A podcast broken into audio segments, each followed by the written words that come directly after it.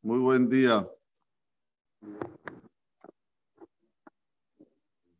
Que tengamos una semana repleta de Berajot, repleta de Semajot, también que ni razón. Perashat Hayé Sara.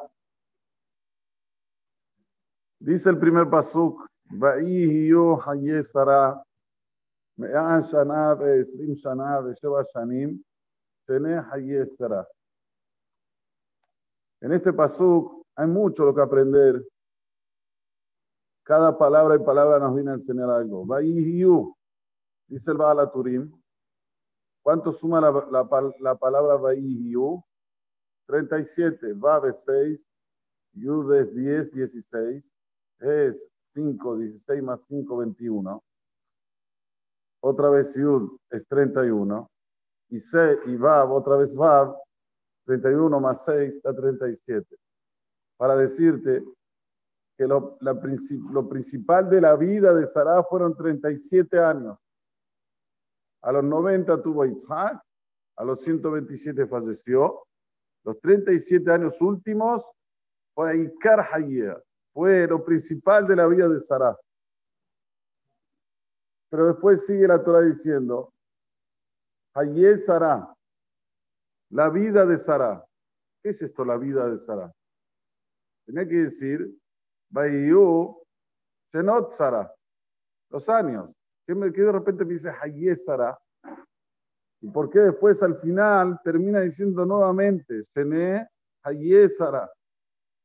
Especifica la Torah. Dice Rashi, Kulan Shavim Letová. Todos los años de Sarah aunque los principales fueron 37, como acabamos de decir. Sin embargo, los 127, Kulan Shavim Letová, todos eran equitativos, igualitarios en lo que se llama para bien. Yo les pregunto a ustedes, ¿la vida de Sarah fue una vida tranquila?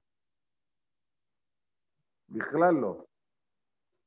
Acompañó siempre a Abraham.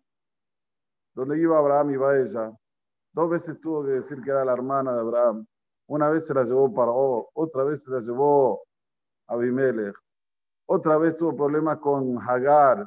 Hagar queda rápidamente embarazada y se empieza a burlar de ella. No tuvo una vida tranquila, ¿no? Shumofan no fue tranquila. Pero para Sarah, Kulam, Shabim, Letoba.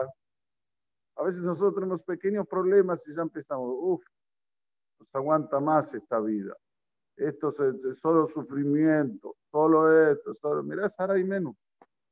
La Torah Maida, Hayesara, vivió la vida. Hay que vivir la vida, hay que ver siempre lo positivo. Baruch Hashem, respiramos, ah, podemos caminar, ah, podemos sonreír. ¿Qué más? No hay mejor que una sonrisa. La sonrisa cura todas las enfermedades. Por eso que los hajamim ponen tanto dagesh en la simha, ponen tanto hincapié que esté siempre alegre, contento, sonriente. ¿Por qué? Porque cura todos los males. ¿Se entienden? Que son sonrisas en las cuales la persona expresa su interior y lo saca para afuera. La sonrisa es cuando nosotros expresamos el, hablar del alma. Por eso que al principio el Mesilat Sharem dice, si una persona está preocupado, que sonría falsamente, que sonría, pero después va a sonreír vehemente. ¿Por qué? Porque Maasim los actos externos, provocan a que también después lo interno se contagie. Lo mismo con relación a una persona que no tiene ganas de estudiar Torah. No tiene ganas de estudiar Torah, está así, está con el, con el Masabru Asloto, el ánimo no lo tiene bien. Agarra y empieza a leer.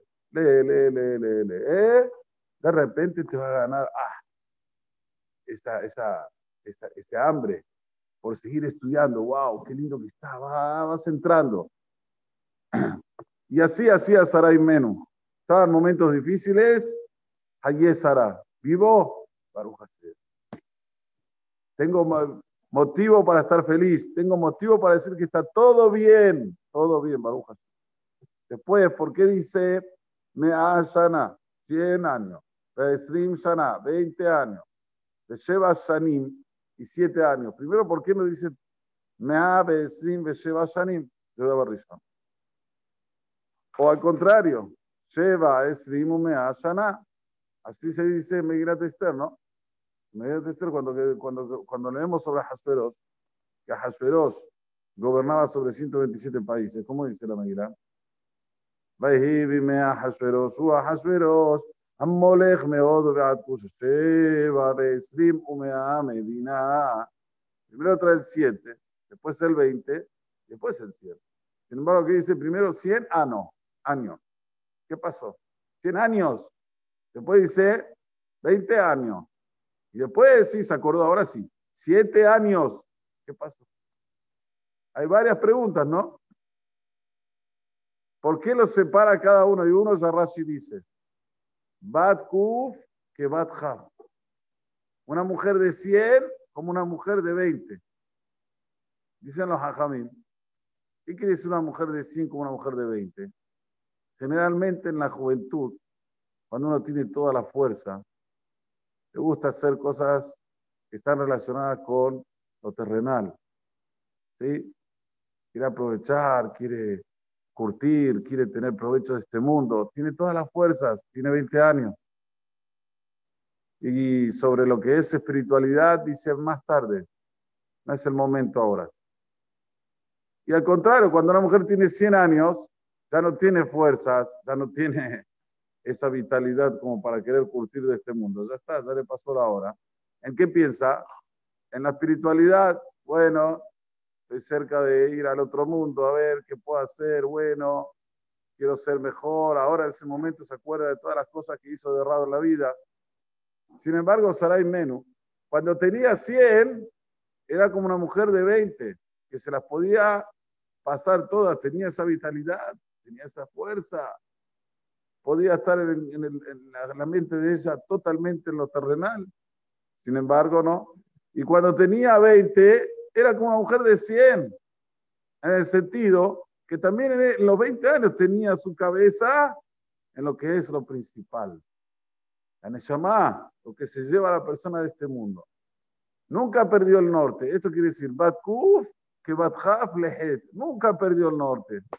Siempre estaba regularizada y sabiendo el objetivo final, el objetivo final que es llevar la Neshama llena de este mundo al mundo venidero. Y después, ahí sí, Sheba Shanim. ¿Qué quiere decir Sheba Shanim? Siete años. Nosotros sabemos que los años que el chico se empieza a moldar es los años primeros. Ahí ya lo estás amoldando al árbol, cabiajol, que Adam está y después va creciendo. Por eso que hay que mandar a los chicos a Talmud Torah que le enseñen Torah desde chiquito, porque le estás haciendo un favor muy grande. A partir de los cinco años ya tienen que empezar a estudiar. A partir de los seis ya tienen que empezar a estudiar más.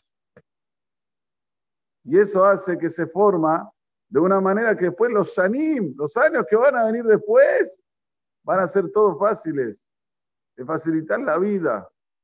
Por eso dice, lleva shanim, los que te parecen que son pocos, y ah, es un bebé, déjalo, no. Va a tener tiempo para estudiar, ahora chiquito.